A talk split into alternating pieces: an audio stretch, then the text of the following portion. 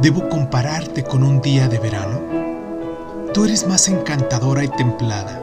Los vientos de tormenta hacen temblar los preciados capullos primaverales, y no tarda el estío en llegar a su fin. En ocasiones, el ojo del cielo brilla demasiado cálido, y a menudo se desvalida su tez dorada, y toda la belleza deja alguna vez de serlo, ajada por el azar y por el variable flujo de la naturaleza. Pero tu verano eterno no se marchitará, ni perderá esa belleza que tú posees. La muerte no se jactará de haberte convertido en sombra.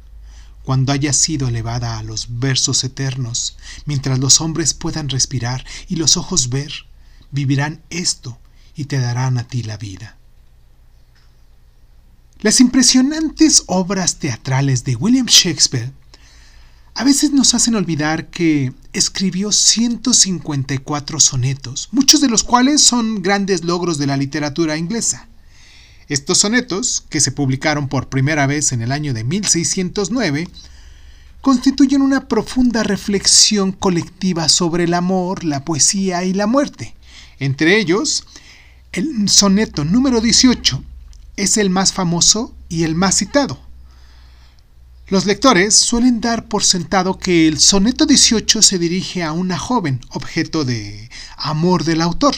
Sin embargo, eh, aunque no cabe duda de que se trata de un poema romántico, en realidad expresa el amor que Shakespeare sentía por un amigo, el mismo joven caballero sin nombre al que están dedicados los primeros 126 sonetos.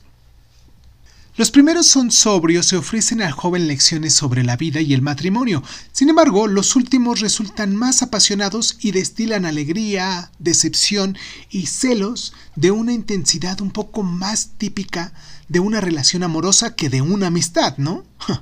Los expertos siempre han debatido sobre la identidad del joven y sobre la naturaleza de su relación con el escritor, pero todavía sigue siendo hoy una incógnita. De hecho, ni siquiera se sabe con certeza si Shakespeare es el narrador. El soneto 18, este soneto con el que empezamos, reflexiona sobre la belleza, la fugacidad y el duradero poder del arte. El narrador afirma que la belleza de la naturaleza e incluso el sol se marchita con el tiempo y con el paso de las estaciones, pero como la joven queda registrada en su soneto, su eterno verano jamás se desvanece. Incluso la muerte se siente impotente frente a la eternidad del soneto, porque el poema, a través de sus versos eternos, otorga al joven una vida que perdurará mientras el ser respire y tenga luz los ojos. La forma del soneto que Shakespeare popularizó surgió en Italia en el siglo XIV de la mano de Dante Alighieri y Petrarca, en la mayoría de los sonetos italianos, los ocho primeros versos, en este caso la octava, plantean una pregunta o un dilema que después se responde o comenta en los últimos seis versos, lo que se le llama el sexteto. Sin embargo, este esquema sufrió algunos cambios en su paso a Inglaterra.